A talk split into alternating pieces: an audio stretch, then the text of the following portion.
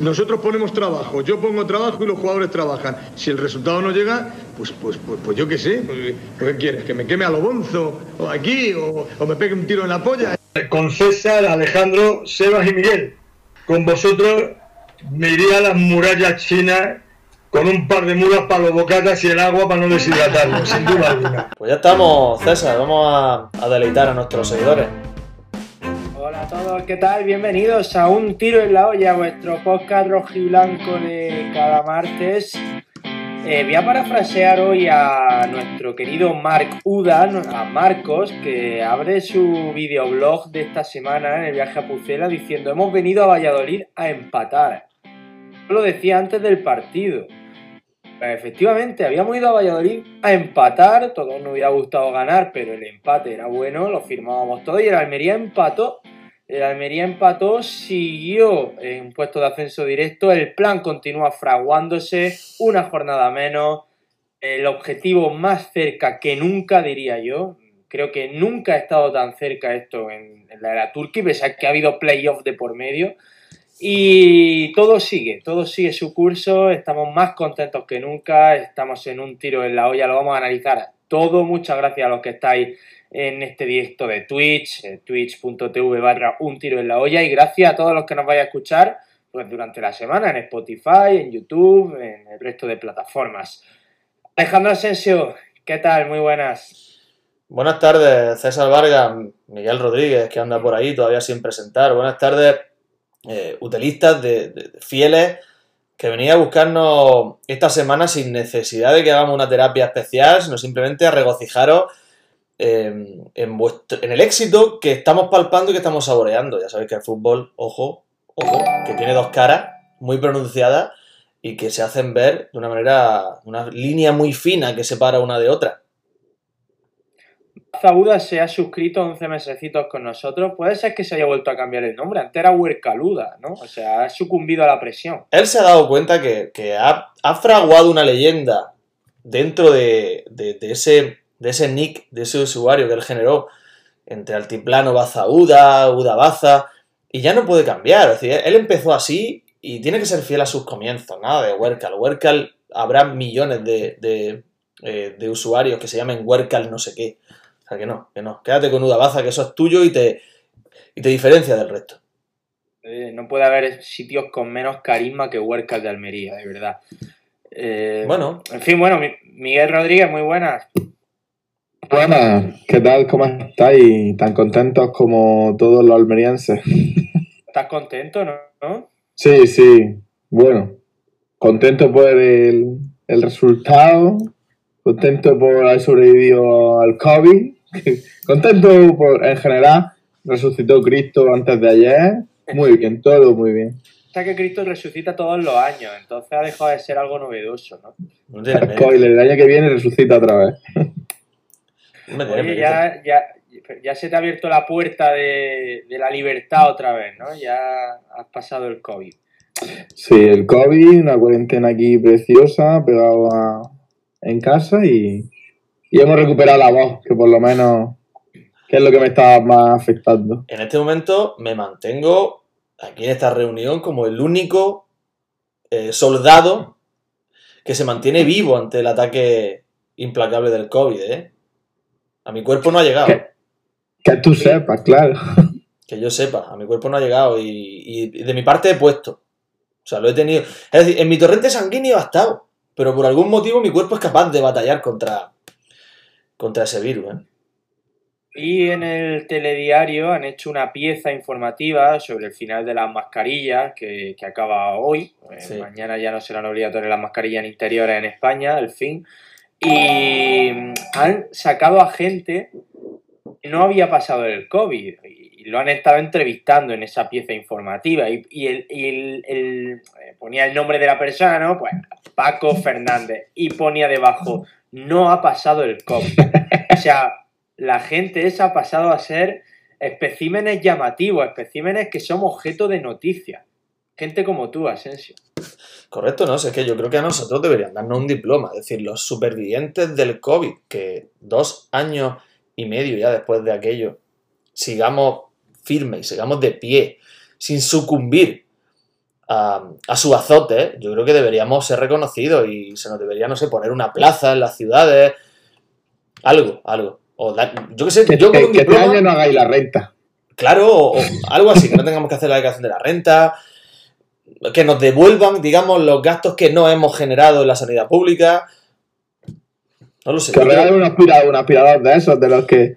de esos que se necesitaban en los hospitales y ahora sobran a millones. me lo den a mí, Una o que, vajilla como el banco. que me regalen un viaje, no sé, yo con un viaje eh, estoy feliz. No sé, que me- el viaje a Burgos, que me lo paguen, que yo pueda ir a Burgos y ver el partido allí, algo así. Que pillara el COVID allí, imagínate. Sería- Sería contradictorio. Sería el giro más dramático y además más merecido después de esta absurda, absurda y tontería que estoy diciendo, sí. Oye, a los sanitarios nos regalaron un viajillo. Yo me fui a Mallorca. Ah, pues mira, En avión, Iberia nos puso billetes gratuitos. claro. No, yo, totalmente merecido, desde luego. A los maestros también deberían de regalarnos algo. Pero bueno, Eh, Nah. Bueno. No, bueno, Tenéis muchas vacaciones. Bueno, y los sanitarios también. eh, antes de que esto se convierta en una guerra entre A ver quién descansa más. distintas ramas del funcionariado, hay que darle las gracias a Papayo, que lleva ya 14 meses suscribiéndose a Utelo y dándonos su Prime. O sea que muchísimas gracias, Papayo. Aprovecho para recordar a Francis, que está en el chat y dice que yo fui el primer conocido suyo que pilló el COVID allá por agosto de 2020, que tiene Amazon Prime y que estaríamos encantados de que se lo gastase en, en un tiro en la olla. O sea que, que Francis animo. Francis, a que te dejes de gilipolleces y, si tan amigo mío eres, te gastes tu Prime aquí.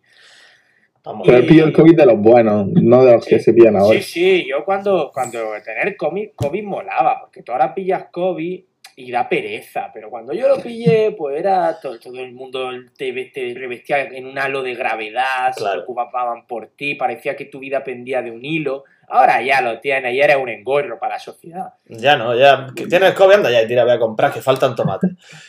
Eh, que digo que tú- es verdad que tú cuando lo pillaste, César, recuerdo que te escribí. Tú no fuiste mi primer conocido que lo, que lo pilló.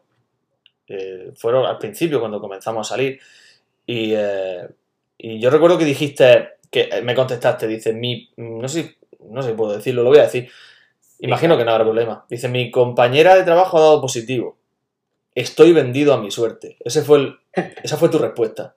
Recuerdo que la gravedad que generó ese mensaje y la preocupación que despertaste en todo en la cúpula de Utelo, ¿eh? Y es como cuando ya has comprado boletos y estás esperando a que salgan los números premiados, pero que sabes que la suerte está echada, que tú ya no puedes poner más de ti para evi- evitarlo o para favorecerlo, tú ya has hecho todo lo que tenías que hacer. Ya está. Oye, dice Amir Sabrismo que hay que. Es que muchas veces nos olvidamos de todos estos hijos de Utelo, porque Amir Sabrismo es un hijo de Utelo. Es una auténtica leyenda. Dice que Utelo es de Arabia Saudí, 8 millones a César, 8 a Asensio y 6 para Miguel. ¿Por qué menos a Miguel? Amir Sabrismo, ¿por qué? El, el Betty de Utelo. ¿Qué pasa? Soy el Betty. La gente empatiza más conmigo, pero no se gastaría la pasta nunca. O sea, prevarica menos. En ningún tipo de, de comentario mío. Y tú, te- tú a- siendo como eres Amir Sabrismo, eh, fan account de Amir Sabri, que todavía tenemos pendiente una entrevista a Amir Sabri, tendríamos más mano con Egipto, ¿no? Tendríamos que intentar a ver si Egipto nos, nos invita. Hacemos un Nutelo en directo desde la pirámide de Keops. Oye, no estaría mal, pero mira lo que nos costó ir a Belefique, no sé, a Egipto.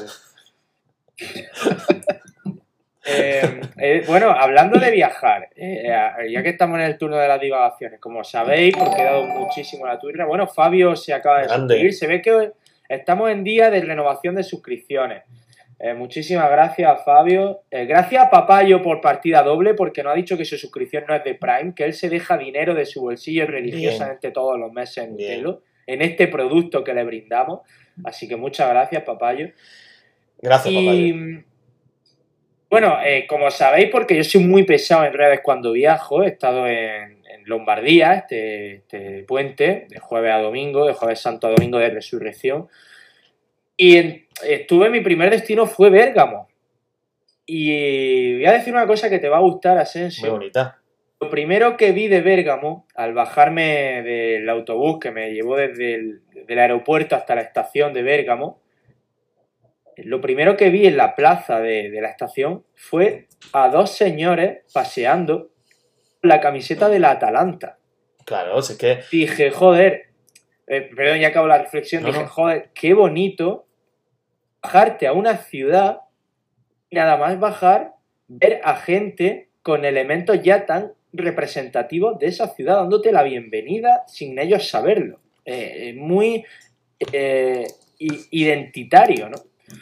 Claro, es que Bérgamo, Bérgamo tendemos, por culpa yo creo que del aeropuerto, tendemos mm, a asociarla a Milán. De hecho, hace unos días, pues cuando, no sé, no sé qué partido estaba, no sé si estaría jugando la Atalanta, eh, no recuerdo, salió el nombre de, de, de Bérgamo y alguien dijo, una comentarista de algún, ya te digo, no recuerdo ni dónde, ni quién fue, ni en qué contexto, ¿no? Pero sé que fue así. Habló de Bérgamo y dijo, de la ciudad milanesa.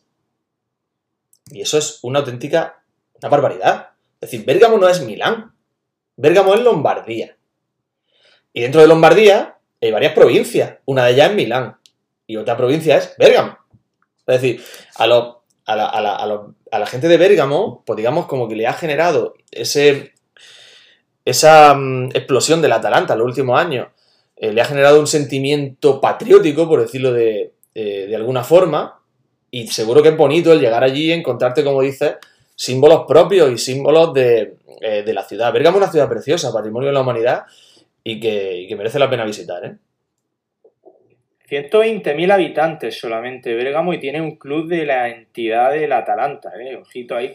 Sí. Claro, eh, luego vi a gente con camisetas de, eh, de, de Leipzig y ella me chirrió. ¿Qué hace un tío de con la camiseta del Leipzig allí? eh?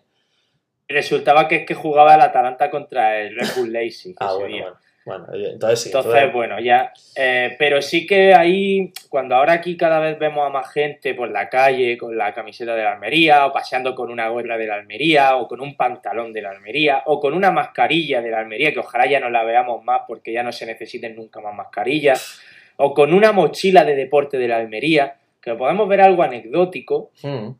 pero hay que saber que hay gente que esté aquí pues, pasando el fin de o veraneando, nos vea y, vea que aquí tenemos esos símbolos, que tenemos ese arraigo por cosas nuestras que está creciendo y el fútbol, pues quieras que no, en cada ciudad se vive de una manera y a mí me gustó ver mucho cómo se vivía en Bérgamo y ojalá la gente tenga de Almería la percepción que yo tuve de Bérgamo con el fútbol porque es muy bonito ver cómo todo el mundo se vuelca cuando hay día de partido. Yo diría que la tienen, que la tienen cada vez más y es muy fácil. Podéis hacer el ejercicio. Yo lo hago siempre cuando viajo. Tengo la costumbre de al regresar a Almería intentar sentirme turista en mi ciudad para intentar sacarle las virtudes y los defectos, ¿no? Intentar hacer lo mismo que he hecho fuera, lo hago dentro. Y, y normalmente lo primero que hago al llegar es irme al centro, dar un paseo, intentar visitar la ciudad a modo de turista, ¿no? Es difícil, pero lo intento. Y mm, si hacéis ese ejercicio, es fácil encontrarte símbolos de la Unión Deportiva de Almería y es fácil palpar, respirar también el, el sentimiento hacia el club de, de la ciudad, básicamente porque está ahí arriba y porque es momento en auge, ¿no? Si no es ahora, ¿cuándo? Luego, por supuesto, la tienda oficial del Atalanta estaba camino al centro Claro. de la ciudad. En Milán, la tienda oficial del Milan estaba justo al lado del Duomo. Cosas que en Almería nos faltan. En Almería te falta ir paseando por el centro y encontrarte una tienda oficial del club o un bar que esté lleno de camisetas o de bufandas del club por las paredes porque es un bar típico de aficionados de la Almería. Esas cositas nos siguen faltando, pero a nivel merchandising en la gente, a nivel vestimenta, cada vez de Almería está más arraigada a su equipo, creo Poco yo. a poco. Poco a poco. Dice Fabio. Dale, dale, Miguel. No, que ayuda, que ayuda a la política que, que tiene ahora de puntualmente descuentos muy suculentos, el Black Friday, el, lo tiene cuando te regalan una bufanda a principio con tu abono, Sí. lo tienen detalles como esos los que hacen, entre otras cosas, a la gente animarse. Ya hablaste en su día del producto de lujo en el que se ha convertido una camiseta. Entonces, mm, ayuda a hacer afición, ese tipo de afición, pues que te, te rebajen, te descuenten la, la equipaciones de la se- del año pasado, de años anteriores, un tanto por ciento. La gente está fritica por llevar símbolos de la Almería. Claro. Lo que la gente no está frita es por pagar 60 pavos por un- una camiseta que no es ni para hacer deporte, que es para vestir.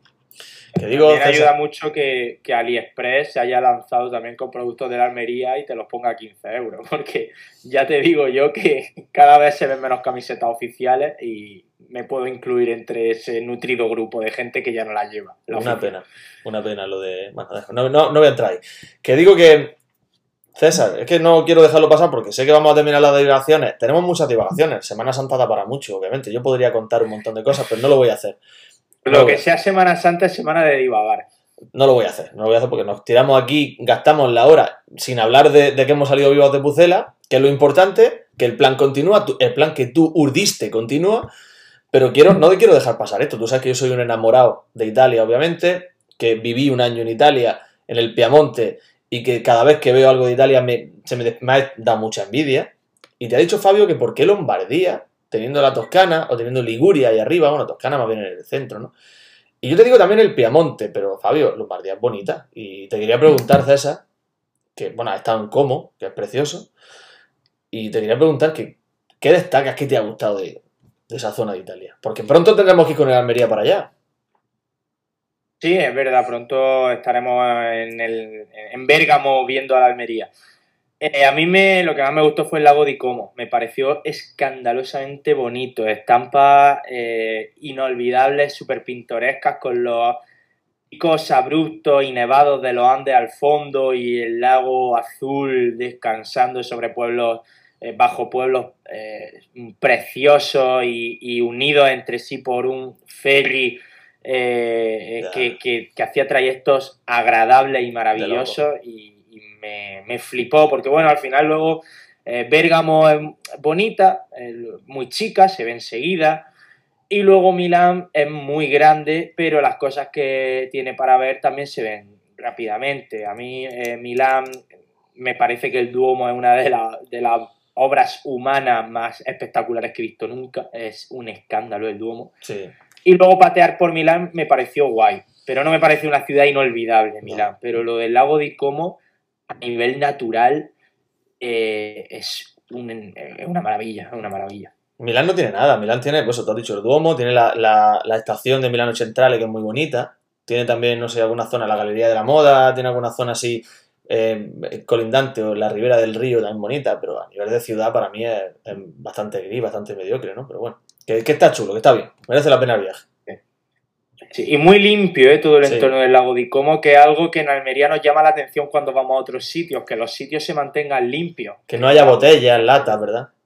De pronto resulta que la gente no mea en los muros ni pintarrajea la fachada de ningún edificio. Pero si te vas al sur de Italia, y esto de pronto se ha convertido en un, en un streaming de, viaje. Italia son tres Italias muy diferentes, ¿no? Está la Italia, la Italia del sur, la Italia central, la de Roma, que es hiperturística, y luego está la del norte, que es más europea, es diferente. El sur de Italia es peor, peor que el sur de España, ¿eh? En cuanto a limpieza, en cuanto a orden, a respeto de las normas de, de viales. Para mí es peor. Bueno, un tiro en el Duomo, dice López. Eh, bueno, pues vamos a pasar, si os parece, de Lombardía a Castilla y León, a Valladolid. No sé si Asensio se ha quedado. Ah, no, no. No, es que no, está- es que estoy Estás leyendo. petrificado leyendo y me creía que te hayas quedado pillado. Hmm. Es que está proponiendo Eh. López, López 91017 un tiro en el Duomo. Y lo he que- leído, lo he leído. Que lo estoy viendo, ¿eh? Estoy viendo el programa,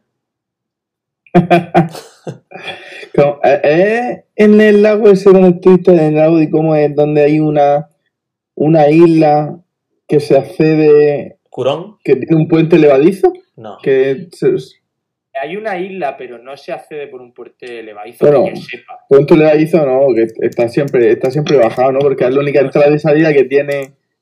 Ay, yo es que para, la- para, para los sitios estos tengo una memoria de, de, de basura. Eh, No lo sé, no lo sé, no te puedo contestar. Eh, pero bueno, si os parece, hablamos ya de lo que dio de sí el partido de Valladolid, que llevamos 20, 20 minutos de programa. Eh, 2-2. He empezado con, con una frase de Marc Uda. Si no habéis visto el vídeo de Marco, No ponedlo visto. porque mola. Se ve cómo vivió la afición de la Almería, esos 150, 200 valientes que se desplazaron a Pucela el partido. Un partido tenso, un partido que yo vi eh, andando por las calles de, de Milán. Lo vi mejor de lo que esperaba, no daba un duro por mí y al final acabé viéndolo. Y bueno, supongo, por hacer así un balance, un primer repaso rápido, el empate os supo muy bien, ¿no? No solo por cómo se da, con el 2-1 hasta el 88 que llega el 2-2, sino por lo que significa. Empiezo por ti, Asensio. Sí, el empate para mí me, me supo a victoria y, y realmente lo es. Sea, realmente el empate no es igual para uno que para otro, no solo por la posición en la tabla, sino porque la Almería de este empate saca dos puntos, no uno. Para la Almería ha sido más valioso, en el sentido de que ha ganado el golaveraje, quiere decir que el Valladolid ya el empate a puntos con el Almería no le es válido, a no ser que se diera una carambola y rara con eh, a triple empate y demás, es decir, es más valioso para la Almería. Además de que ya lo veíamos perdido, es de ese tipo de goles en el, eh, el final, en los confines del partido, y el gol típico que te despierta o que te hace levantarte de la silla. Fue de una forma en la que se sufrió y se consiguió lo que, en mi opinión, y ahora ya iremos hablando un poco más pormenorizadamente de lo cómo vimos el partido, lo que en mi opinión fue justo, que un empate. Es decir, esa superioridad de la que habla mucha gente del Valladolid, para mí no fue tal. Entonces yo creo que el empate hace justicia a lo que se vio en el campo y sobre todo cumple con lo que queríamos, que era salir vivo de Pucela, que era lo, que tú llevabas hablando eh, semana o días, y sobre todo mantener esa posición privilegiada que te da opción al ascenso directo. Para mí, en fin, no, podíamos haber llegado mejor al, tramo final de la temporada. Ah, yo, para mí lo mejor resultado. Mejor que antes que el juego, mejor resultado.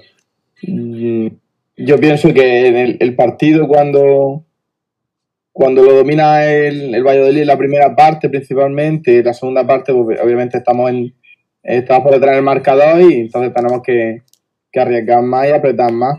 Pero mm, llega ahí el, trabajo de, del equipo que está arriba, llega el resultado y menos más que llega ese resultado de, ese empate. Claro que te hace levantarte del asiento, obviamente, y mira rápidamente el reloj, qué minuto estamos en el 82 y tú en tu casa piensas, podemos todavía hacer un segundo gol, cuando un, un tercer gol, cuando, cuando tú ves que los jugadores están justo haciendo lo contrario, perdiendo tiempo porque lo dan más que por bueno. Yo pienso que es ahí donde se refleja el partido que, que el Almería se ha sacado un punto y no ha hecho bien el trabajo a la hora de, de jugar, de ser superior al Valladolid y da por bueno ese empate. O en otras circunstancias en las que el Almería se hubiera visto con una capacidad de, de esos pocos minutos que quedaban de hacer un tercer gol, yo pienso que hubieran dado, hubieran actuado de otra, de otra manera. El, el resultado, para mí, lo mejor. El partido, obviamente, el que va, yo, el resumen en general, el que el Valladolid se lo mereció ganar, pero quizás principalmente no, no por juego, sino por, por el conocimiento de la segunda división, vamos a llamarlo son, yo pienso que la veteranía que tienen los jugadores del Valladolid, pienso yo que fue lo que diferenció el, partido. Y después de individualmente, hay, así como vamos a comentar los jugadores, cada uno, mm, obviamente Pozo y, Samu, de los partidos más flojitos que de, esta, de esta temporada.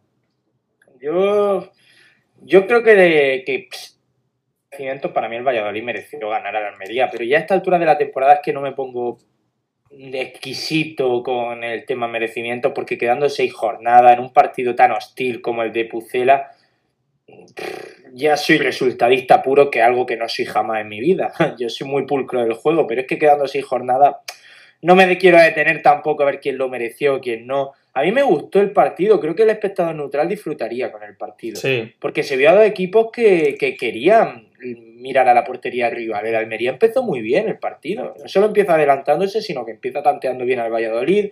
Luego es verdad que lo pasa muy mal.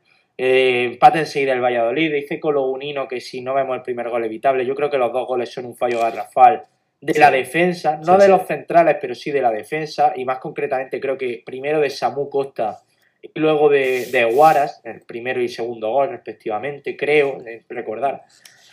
Pero más allá de eso, el Almería sobrevive los peores minutos de partido. Hay un, un momento, y me, me pongo pesado con el, con el vídeo de Mar, pero es que me gusta mucho porque se ve a la gente en la grada y hay un momento en el que Mar hace un repaso de la gente que está en la grada y todo el mundo dice, no ganamos. Gente tenía en el minuto 70, 80, estaba diciendo todo el mundo, joder, nos van a meter el tercero, ¿no? Pues la Almería Claro. sale vivo de ese tramo del partido y los últimos 10-15 minutos acaba en la portería del Valladolid apretando y encontrando el gol. Entonces, bueno, Almería, el partido fue una. eh, bueno, pues un ejemplo de lo que está siendo la temporada, ¿no? Hay que sobrevivir los momentos duros y aceptar el mazazo cuando había que hacerlo, y el Almería lo hizo. Sí, y sobre todo, es lo que dice, eh, ahora la Almería, más que hacer las cosas bien, lo que tiene que hacer es aguantar. Viene el equipo lanzado por abajo. Viene el equipo lanzado. El Girona viene lanzado. El Oviedo viene lanzado. Que el Oviedo, el ritmo que lleva, le da incluso para luchar por el ascenso directo, ¿eh? Ojo a lo que estoy diciendo, no ninguna tontería. Viene lanzado. Y como tú has dicho, la mejor noticia, yo no estoy de acuerdo en que el Valladolid mereció ganar. Porque puso más, porque tenía que poner más, porque el, el- el- la ansiedad estaba en su eh, tejado, la situación dramática, por- entre comillas, estaba en, su lado, porque era el que tenía que intentar arrebatarle a la Almería en su posición de privilegio, que es la del ascenso directo, está en su campo y tiene que poner más carne en el asador, eso es así. Pero en ocasiones de gol, aparte de que la sensación de peligro la tuvo el Valladolid, obviamente, en ocasiones reales, en peligro en el área contraria, la Almería tuvo casi más que el Valladolid. Y ahí, eh, el- la primera parte fue muy bonita. Es verdad que el, el- el Valladolid con Iván Sánchez actuando como de interior derecho, más de medio centro que de, que de otra cosa, que yo no le había visto esa posición nunca, asociándose con Gonzalo Plata, que es buenísimo, Gonzalo Plata en la banda, Sí. se lo pusieron muy difícil a Kieme, a Kieme sufrió muchísimo, por ahí generó mucho peligro, pero es que la Almería cuando salía con un Ramazani que se incrustaba como de media punta y que generaba generaba indecisión en el propio Valladolid y situaciones de peligro y cayendo a ambas bandas, generando también superioridades con la, con la asociación de, de Pozo o la llegada de Aguieme, eh, creo, que, creo que la Almería generaba mucho peligro y estuvo así el partido entero. Cada vez que salía, provocaba situaciones de indecisión en, en el Valladolid. Entonces yo creo que, creo que pudo pasar cualquier cosa. Al final fue un empate, pero bien podía haber sido un 2 a 3, porque tuvo Sadik una salida al final, ya con el empate, que no generó bien, que no, que no, digamos, no decidió bien, no le dio el balón a quien tenía que dárselo, creo que era a Pia, y por el otro lado no sé quién llegaba, no, no recuerdo quién llegaba, no lo hizo bien, pero Almería podía haber ganado el partido. No sé, a mí yo no me quedé descontento en ese sentido, creo que creo que los de Rubi también tuvieron su, sus ocasiones, ¿eh? Ah, pero muchas veces se, se apoyaban nada más que en el contragolpe, ¿no? Y eso es señal de, de un equipo que está sufriendo y que está encerrado y está pues intentando resistir la cometida del, en este caso del Valladolid, pero no porque estuviera con la posesión del balón, ni dominando, ni acosando al rival. El centro del campo es verdad que estuvo un poco dividido, que hubo parte de, del Valladolid, pero para mí se, se lo llevó un poco más. Y igual que aquí, igual que aquí me sufrió eh, eh, Nacho, ¿no? El de la otra banda, el, que el Nacho- otro lateral, que vaya lateral, Nacho. tenía.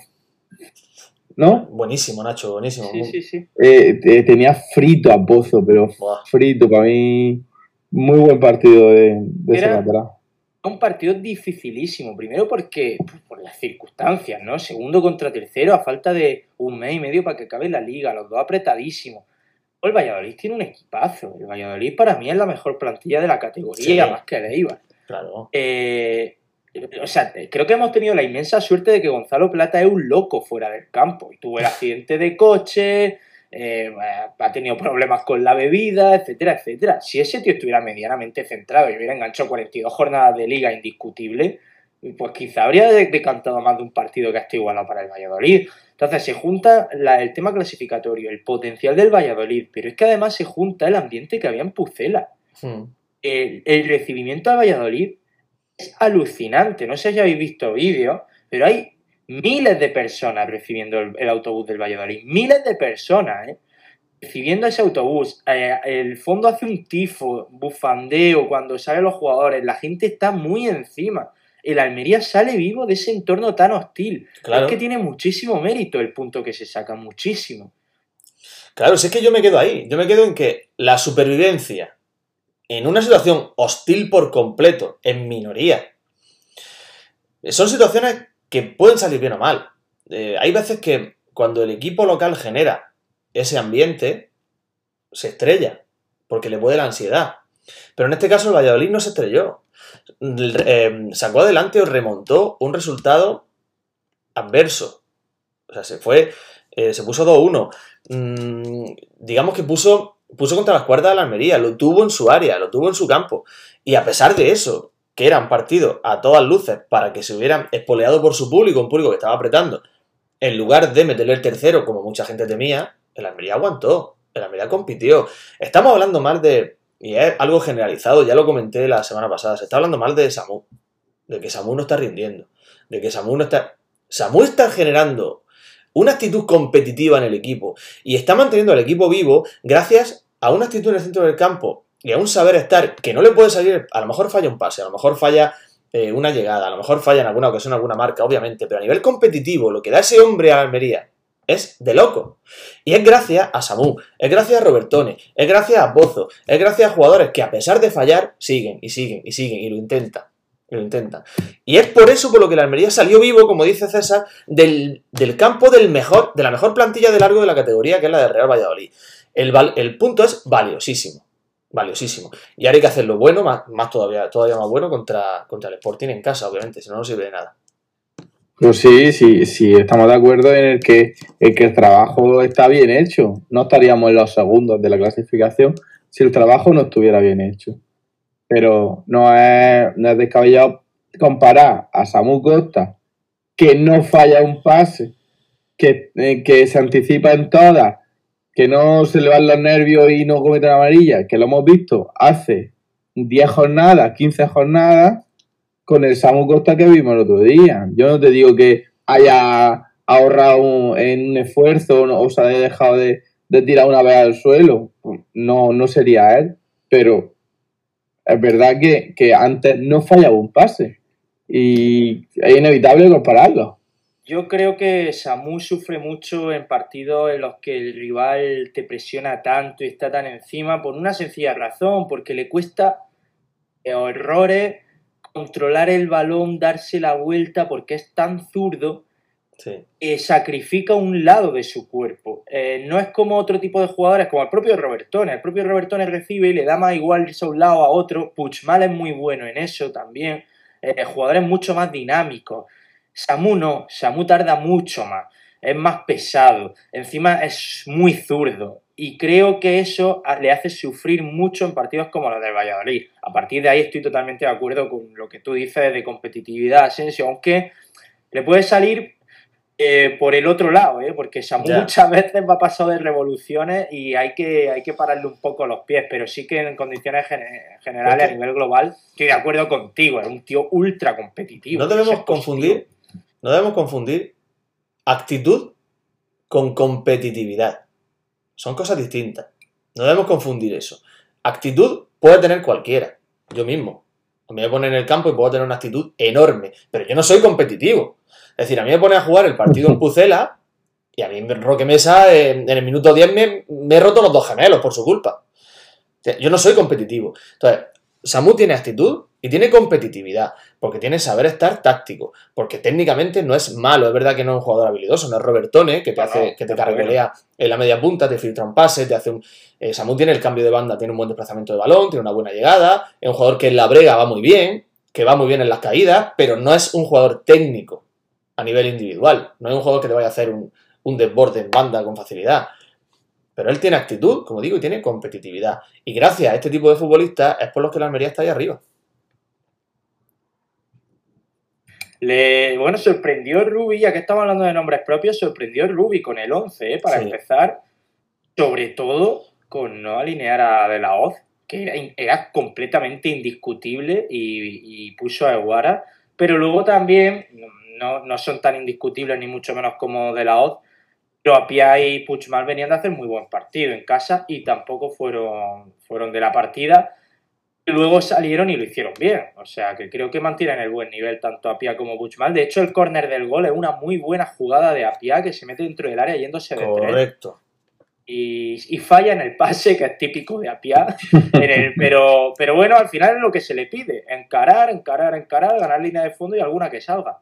Correcto. Apia está muy bien. Apia está terminando la, la temporada demostrando que es ese futbolista que prometía llegar a ser una estrella en el futuro. Para mí un jugador con unas características diferentes a las de toda la plantilla. No hay ninguno como él en la plantilla, ni siquiera Ramazani lo es. Es diferente, Ramazani tiene otras cosas. Y muy distinto también a lo que hay en la categoría. Entonces yo creo que Apia, el, año que, que, lo cedieron a Lugo, a mí me pena porque no consideraba que lo que viniese pudiese mejorar lo que Apia te aportaba desde el banquillo y yo creo que el otro día los minutos que, tiene al final son decisivos, son decisivos para mantener al Valladolid con la mosca detrás de la oreja, que no se pueda echar adelante con facilidad, que mantenga un lateral ahí que no pueda generar situaciones de peligro en banda y yo creo que Apia es decisivo en el, en el empate final. Aparte de, de no estar mm, de la O, mm, Ramazani, que no había entrado en el 11 titular en la última jornada. También, también fue, bueno, fue lo que se espera de Ramazani, ¿no? Decidiendo Un mal. tío que Sí, se, Ahí fue el mejor. lo que el comentario que hizo Asensio en el grupo eh, abusa del pas de, de- de buscar siempre a Sadik y tiene siempre bueno siempre no en, en ocasiones a, compañeros más en mejor posición o, o que pues, tienen otra perspectiva del campo y prefiere el- hacer un giro intentar un recorte esperar aguantar el balón más de la cuenta siempre esperando a, a ese a ese desmarque de Sadik para intentar dárselo. Ahí también es verdad que me puso de los nervios, después lo reafirmó con eh, Asensio cuando fue el, el comentario que hizo. No fue mío el comentario, ¿eh? yo dije que abusaba de todo en la vida. Ah, no, es que ¿quién fue el comentario Yo de...? dije que abusaba del pase a Sadik y Ah. Dijo que abusaba de todo en general. Sí, sí, sí, sí. No fue mío, fue César. Eh, eh, es verdad que un poco el síndrome Jordi Alba en el Barça con Messi, ¿no? Que cuando Jordi Alba llegaba a línea de fondo solo se la pasaba a Messi. A mí me pone un poco eh, nervioso eso, que cuando Ramazani llega al área solo mira a Sadik. Sí. Nunca se la juega él tampoco. Yo creo que a Ramazani le viene mal que esté Sadik, porque cuando no está Sadik se la juega él. Cuando está Sadik eh, intenta dársela como sea y acaba fallando el pase. Pero bueno, aún así me encantó Ramazani. eh, estuvo todo el partido intentándolo, súper listo en el gol. También falló Garrafal de Masip. Y a mí me pareció el mejor. Asensio ha dicho que no. No sé a ti quién te pareció el mejor, Asensio, pero a mí me encantó Largi. ¿eh? Es que yo no, no me gusta a mí destacar mejores. Y- y no estoy Hombre, seguro. cuando es Centella el mejor, anda que no lo destaca. Lleva, ra- lleva razón, he sido totalmente incoherente, como otros, como otros que criticaban el Mundial de Qatar, pero venden campeonatos españoles a, a otros países, da igual. He sido totalmente incoherente, sí. Ahora podéis tirar de hemeroteca y sacar momentos míos destacando a los mejores, es verdad. Pero no me gusta, a partir de ahora no me gusta, he cambiado de opinión. Vale. sí, evidentemente fue el, el baluarte ofensivo de la Almería por esas indecisiones que generaba en la zona de media punta, entre líneas. Pero para mí falla mucho la decisión. Lleva, llevan meses en los que las decisiones las toma mal. Y podría aportar mucho más de lo que aporta. Quizá un handicap sean sus 21 años. Los mismos 21 años de Apia, los mismos 21 años de, de Puigmal, los mismos 21 años de Samu. Quizá eso sea su handicap, ¿no? Pero si tengo que destacar un mejor jugador del partido. Mm, O alguien que te gustara, aunque no le quieras dar la etiqueta de mejor y alguien que quiera destacar. Yo creo que el, creo que se construye, creo que se construye, y me vaya a discutir, me vaya a dar un dato seguro y, y voy a tener que daros la razón. Pero creo que el equipo construye su solidez y su defensa férrea durante todo el partido en base a un hombre que nos está callando la boca a muchos, que es Rodrigo Eli. Rodrigo Eli, muchos decíamos desde el primer momento que iba a durar muy poquito, que, acabaría lesionado, que llevaba mucho tiempo sin jugar. Poníamos el gran interrogante en que pudiese sustituir a Chumi con solvencia. Y creo que Rodrigo Eli, al margen del gol, se está convirtiendo en, en un, en un estandarte de este equipo. Se está convirtiendo en un capitán sin llevar tiempo para ser capitán. Y creo que el otro día en Pucela, y, me lo, y como digo, me daré un dato y tendré que decir, vale, es verdad. Creo que el otro día para mí el equipo se construye en torno a él. Y sobre todo a nivel ofensivo también Rodrigo Eli, ¿eh? Contra el Girona el tiro al larguero. Contra la Ponfe eh, a mí le saca un tiro que, que era gol ya prácticamente, un cabezazo. Y ya el otro día marca, o sea, está dándole al equipo, o a Rubi más bien, algo que no tenía el Almería, que era peligro a balón parado. El Almería era hermanitas de la caridad a balón parado, eran testigos de Jehová. De pronto llegó a Eli y lo está rematando todo. Y Babis también tuvo una en, en Pucera el otro día, el cabezazo se le fue alta. Entonces, bueno, estamos por fin teniendo centrales con mordiente a balón parado, que era algo que nos faltaba, porque hay partidos que se atascan y eso te viene muy bien. Y por cierto, por cerrar eh, lo de Ramassani, 21 años, tienes toda la razón. 8 goles eh, de Largi, está empezando a tener unas cifras considerables en su segundo año, por así decirlo, el tercero, si no me equivoco, pero el segundo siendo importante Sí. del equipo. Y meter 8 o si acaba con 10 goles, vamos a poner 10 goles, alrededor de 10 goles, con 21 añitos en segunda división, pues no está nada mal siendo extremo, ¿eh? buena cifra. No, no, no, si es que, es que hay que, es que hay que analizar eso, hay que analizar que son jugadores de 21 años, 21 años tiene Apia, 21 años tiene eh, Ramazani, pero es que si te vas a Chumal por otro... ahí andará. ¿Quién? Chumal andará por ahí también. Pues, pues Mal tiene 21 también, pero es que si analiza a otros futbolistas, como es el caso, eh, bueno, Samu tiene 21, pero te vas a otro, Centelles tiene 22. O sea, es que estamos hablando de que son jugadores con muchísima proyección, Pozo tiene 23, y son jugadores que están sacando los galones y que están compitiendo en una categoría como la segunda, donde te encuentras con gente de enfrente como Roque Mesa, que tiene más tiros pegados que, que Clint Eastwood. Entonces, pues si estamos hablando de que son jugadores que están dando un nivel altísimo. Altísimo, y que hay que analizar eso. Hay que analizar hacia dónde va su proyección. Sí. Luego la mezcla está muy bien porque hemos hablado, Rodrigo Eli eh, no es un jugador mayor, no sé si tiene 28 años, pero tiene también mucha trayectoria.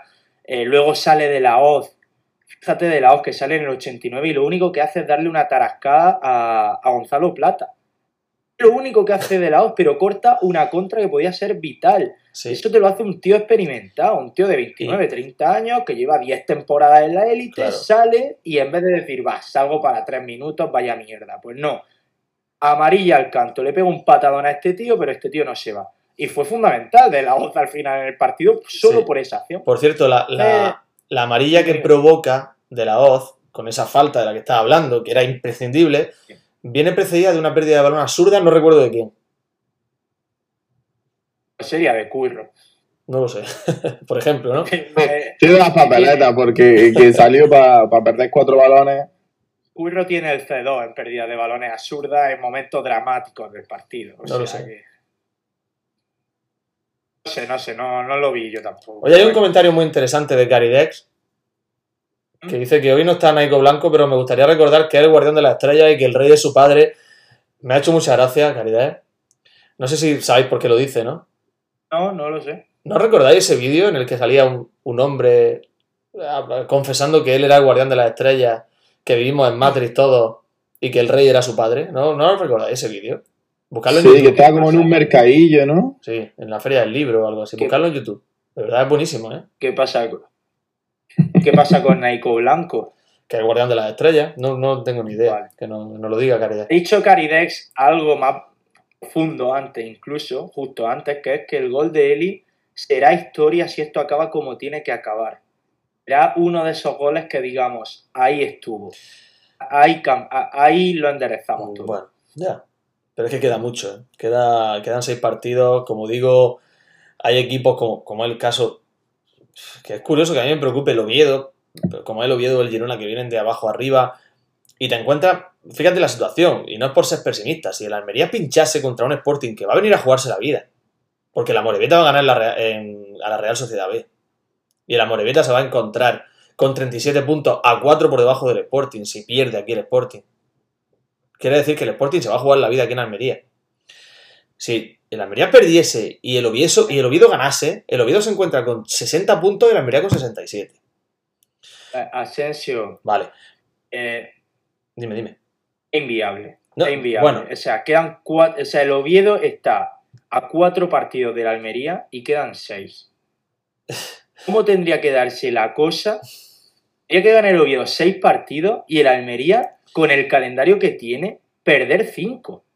Si yo lo que quiero decir con esto es que es verdad, es muy difícil, obviamente. Muy difícil. Imposible, prácticamente. en el fútbol- El Oviedo está descartado y el Girona también. En el fútbol se han visto cosas tan rocambolescas. Todo es posible, todo es posible. Y por eso quiero decir que el partido contra el Sporting es vital. Vital. Porque hace bueno el empate. Hace bueno el empate. Y hablabais mucho de que el, el- el calendario del Valladolid, el calendario del Eibar, yo lo he estado analizando los dos calendarios y son iguales que los de la Almería. O sea, no son ni peor ni mejores. Son calendarios también asequibles, de equipos que no se juegan nada.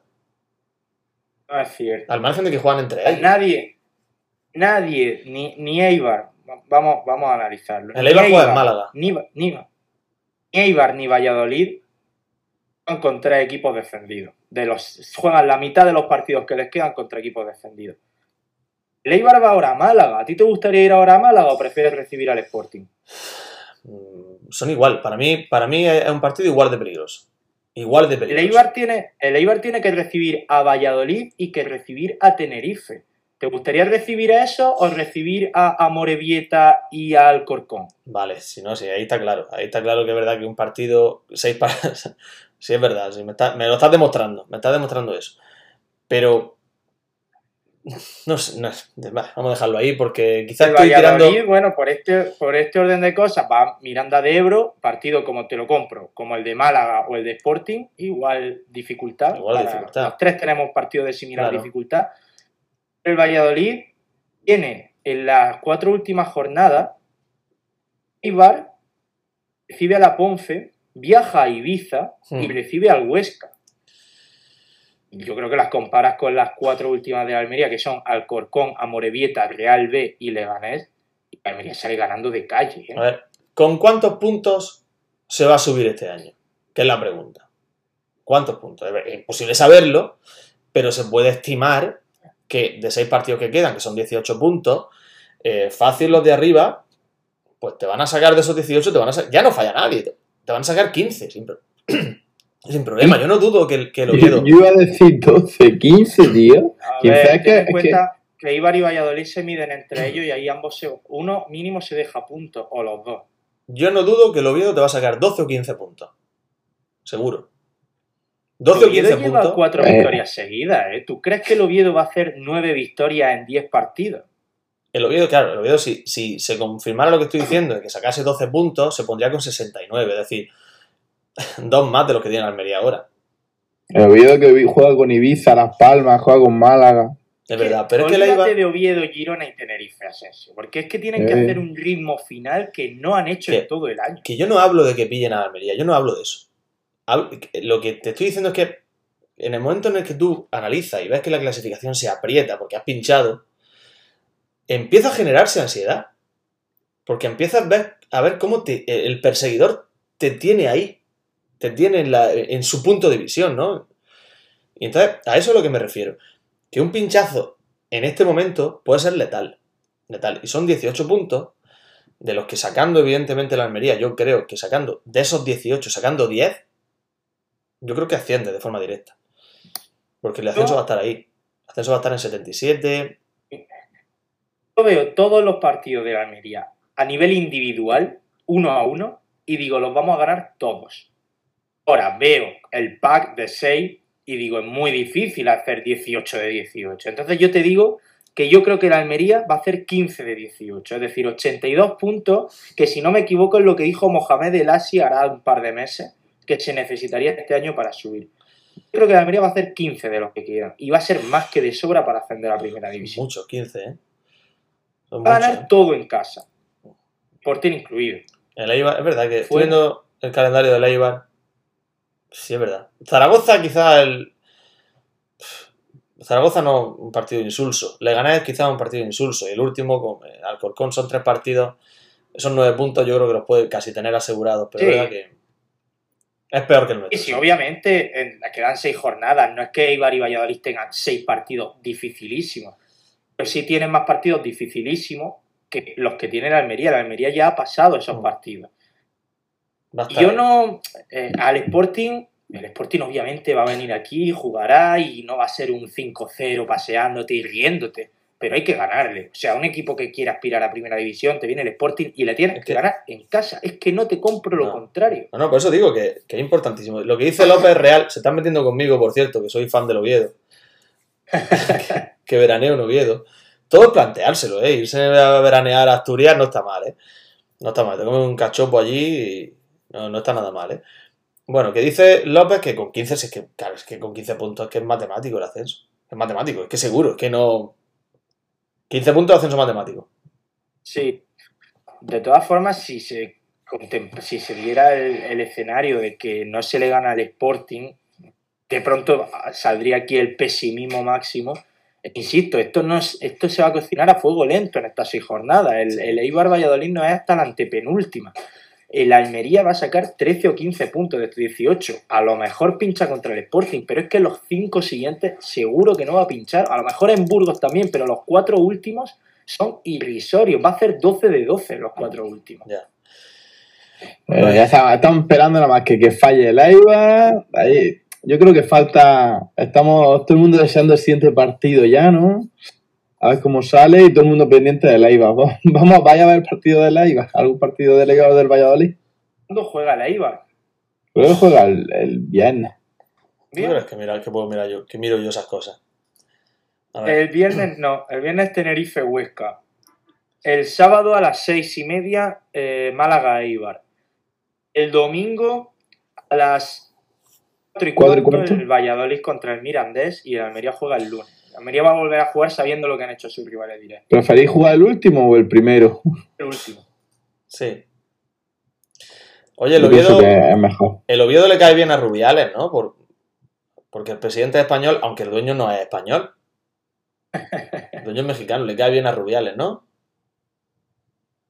Eh, ¿Puede ser considerado sé. de la tierra? Sí, ¿no? Dependerá de cómo sea el racismo de Rubiales, de Selecto.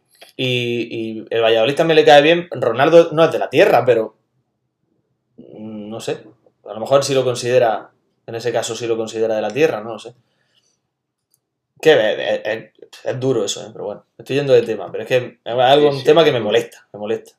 Muy duro, es muy duro me eso diga- que se está destapando. Que hable de la Almería como un equipo que no es de la tierra, cuando mm, Girona tampoco lo es, cuando Oviedo tampoco lo es, cuando Valladolid tampoco lo es, y otros muchos que seguro que me estoy dejando en la categoría que tampoco lo son. No sé, bueno, da igual. No, no, no pillo la referencia, lo siento. ¿No? No. Pues Ah, pues que dijo Rubiales en una entrevista a Superdeporte en Valencia que le gustaría que el dueño de equipos como de clubes como el Almería o el Valencia eh, fueran españoles.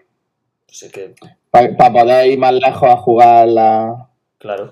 El otro día, la- la- los, torneos del- de esos equipos españoles tan españoles. claro, el otro día en el, en el Pijuán, en el Pijuán de dos equipos muy españoles, que son el Sevilla y el Madrid, había cuatro futbolistas españoles en el terreno de juego de 22. Pues, Pues sí. ahí lo dejo. Que si te pones a analizar, ¿qué equipo es español? No sé. De, de- me refiero de categoría profesional, por supuesto. ¿Qué equipo no tiene inversión extranjera? ¿Cuál? Ninguno. Hombre, yo sí, so- so- eh, de- por lo de los jugadores, el Bilbao, ¿no? Bueno, ya, sí, alguno habrá, claro. Bilbao, evidentemente. No sé. Que mucho mérito el Bilbao. Muy activo el chat, ¿eh? muy activo todo el, el programa con esta mm, porrita que hemos estado haciendo de cuántos puntos hacen falta, ahora también con el tema de Rubiales, son temas candentes. Eh, ¿Iba a decir algo, Asensio? No, no, que estoy viendo el Zaragoza. Zaragoza también ahora es propietario estadounidense. O sea, otro equipo que tampoco le queda bien a Rubiales, supongo, ¿no? El Mallorca tampoco tiene un dueño español. Claro, no Eh, sé. Las Palmas a quién pertenece. Granada, el Granada tampoco.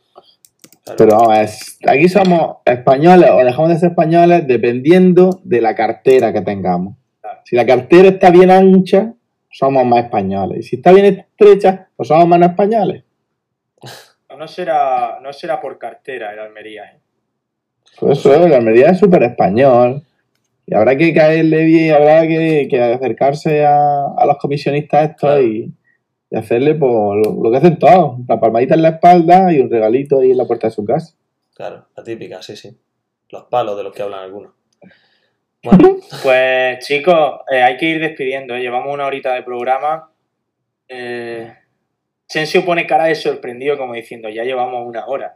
sí, mira el reloj, de hecho, sí, verdad. Se me ha, se me ha pasado bastante, bastante corto. Es verdad que. Bueno, viene bien la autoterapia en esta, en esta semana de la reentré. Viene bien la autoterapia y es verdad que nos queda el partido muy lejos el lunes, pero. Bueno, hemos hecho un ratillo. Estoy, Muy serio, hoy hemos estado muy canónicos, hemos analizado el deporte desde la perspectiva técnico-táctica. No nos hemos ido a la broma, se nota que no está Sebas para, para dejar su titular. Es decir, yo no sé qué titular vamos a utilizar hoy. verdad, no sé, estoy muy, muy optimista. ¿eh? No sé si me estáis notando, pero percibo muy cerca. Eh, estoy, eh, tengo sensación ya de estar viviendo los instantes finales de algo muy grande. Uf.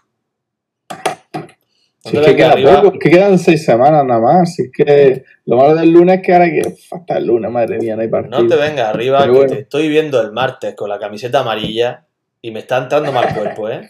Te- me está entrando mal cuerpo. Te estoy imaginando. Si es que, es que yo antes siempre pensaba, joder, verás tú si al equipo no le puede la presión tal. El equipo le metió tres el otro día a la Ponfe, ha salido vivo de Valladolid, a mí me está demostrando que no le puede la presión. Era el único miedo que tenía, que el equipo de pronto le temblaran las piernas.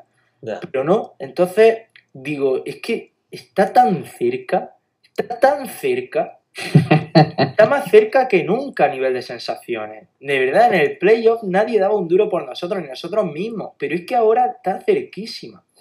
Bueno, ya he mencionado Caridex, al que no tenía que mencionar. ¿eh? Os da vértigo. Sí, a mí me da, me da, me da pánico, la verdad. Me da. En fin, que está- lo veo todo muy, Oye. muy apretado. Y A los, sobre de- todo- a, los del, a los del Sporting no podían echar algunos por, por la, por la tanganas que se montó el otro día con el equipo favorito de, de Asensio. Sería mañana se decide eso, pero vamos, eso sería para echar a Fran Villalba el primero. Oye, me habéis colocado aquí la, la etiqueta de Carballón, aquí por la cara. ¿Qué pasa? Yo, yo tendría primero que buscarlo de Carballón en el diccionario, después, después te la pongo. Eh, Es Cuadra y Carballón. Eh, que sí, que imagino que, que imagino César que sí, que, que evidentemente habrá sanciones, tiene que haber sanciones, es una, una vergüenza, sé, esas eh. cosas no pueden tolerarse en el deporte, ¿eh? No sé, no sé. Ojalá. Y a Fran Villalba el primero, que se pone ahí el primero a ladrar como un Yorkshire y que lo tienen que sujetar. El tío, ¡ah! y seguro que si luego lo sueltan no hace nada. La pregunta es, ¿cómo crees que actuó su padre? ¿Cómo actuaría el padre? ¿Recordáis lo del padre que, que en redes sociales Sí. cada vez que, que él lo buscaba el nombre y como alguien lo criticara entraba al trapo? ¿Qué hizo? ¿Qué haría el otro día?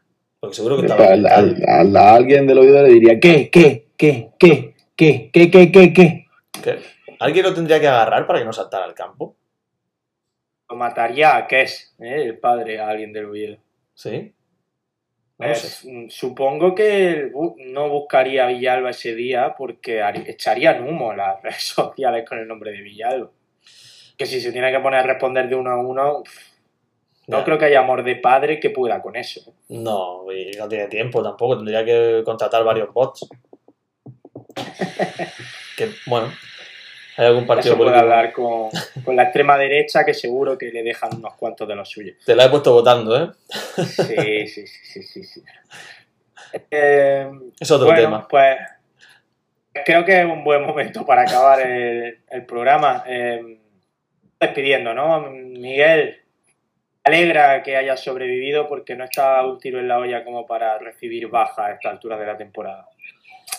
Muchas gracias. No, no, espero no ser baja ni por eso ni por. Bueno, baja si, si tenemos una celebración así de, de res- por resaca, quizás. Pero por otras cosas de enfermedades, no, no mola.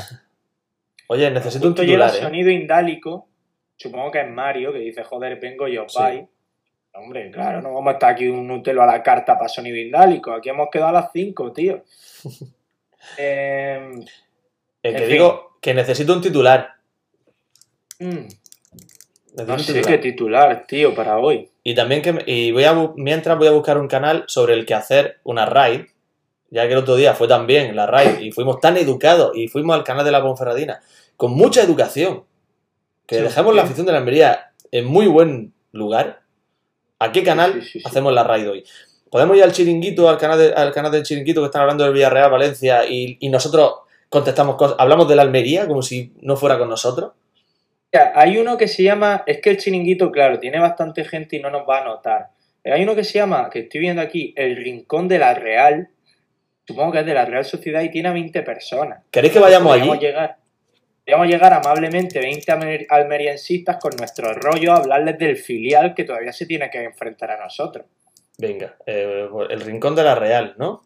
Y a intent- sí, y a intentar amañar ese partido desde Twitch. Hay que, hay que decir, hay que, hay que poner una frase cuando entra la gente ahí en ese canal. Chicos, con educación, El ¿eh? ascenso, ¿Qué ojo, frase Asensio, que el, el ascenso puede estar en esta raid, en convencer a la gente de la Real que nos dé los tres puntitos de- del partido contra el filial. Podemos, como ellos están en el norte y allí todo, en, en verano tampoco, no un verano muy veraniego, ¿no? Podemos ofrecerle nuestra casa. Te decimos, hacemos un intercambio, vosotros venís para acá, nosotros vamos para allá. Un plan Airbnb, pero lo gestionamos aquí, en el, en el tweet de la Real. Y a cambio, pues, digamos, ¿no? Eso, cuando entremos en el, en el cuando hagas la RAI hay que poner en el chat, ponemos, te cambio mi casa de Cabo de Gata por los tres puntos. Venga, pero con educación, ¿eh? No, ins- no insultamos. Podemos, No, podemos la hablar frase, de... te cambio mi casa del Cabo Gata por los tres puntos. Vale, vale, vale, vale.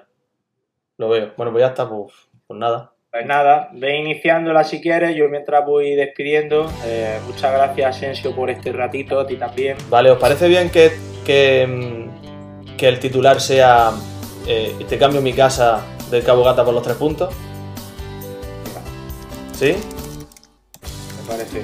Pues ya está, pues ese va a ser el titular. Pues nada, Y- chicos, muchas gracias. Pues estoy iniciando la raid. Venga, un abrazo a todos, gracias por haber estado ahí. Estupendo. Ahí lo voy. Es que supuestamente ya deberíamos estar, debería estar desconectando el. Ya se va, ya se va. Vale. Iniciar raid ahora. Venga, pues para adelante. Educación. Chao, gente. Vale, pues cortamos nosotros.